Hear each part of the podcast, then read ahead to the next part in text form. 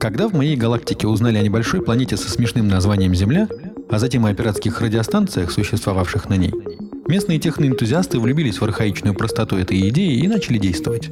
И вот уже почти 7 тысяч циклов земная музыка льется из каскада, а культура Земли получает все новых и новых последователей далеко за ее пределами. Меня зовут Ксандер Бо, а это моя сладкая плазма. Я проведу вас по квантовым тропинкам восприятия через самые потайные уголки Вселенной прямо в ее музыкальное сердце. И с каждым его ударом вы будете узнавать Землю и ее обитателей все лучше и лучше.